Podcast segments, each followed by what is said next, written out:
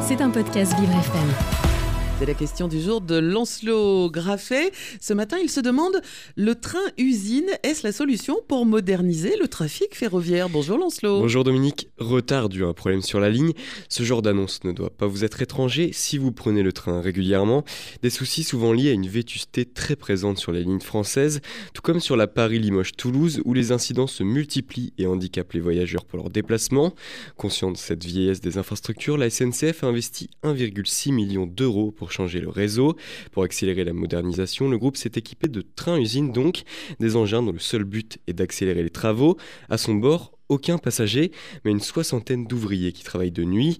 Être sur les rails directement permet d'arriver très rapidement sur les lieux et de réparer ou de changer dans un laps de temps très court, en moyenne 4 à 5 fois plus rapide que la normale. Pour un remplacement de poteau, exemple typique d'un élément qui peut bloquer une ligne pendant plusieurs heures en cas de chute sur la voie, il n'était possible que d'en changer 3 en une nuit.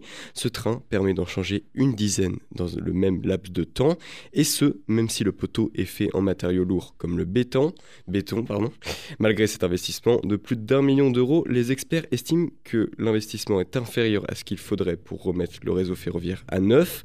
En tout cas, au vu de la réussite que semble être le train-usine qui fait l'unanimité, la SNCF, il pourrait devenir la norme et de nombreux trains, donc usines, devraient voir le jour dans les prochaines années, Dominique. Merci Lancelot, euh, c'est une très bonne idée de parler de béton en béton.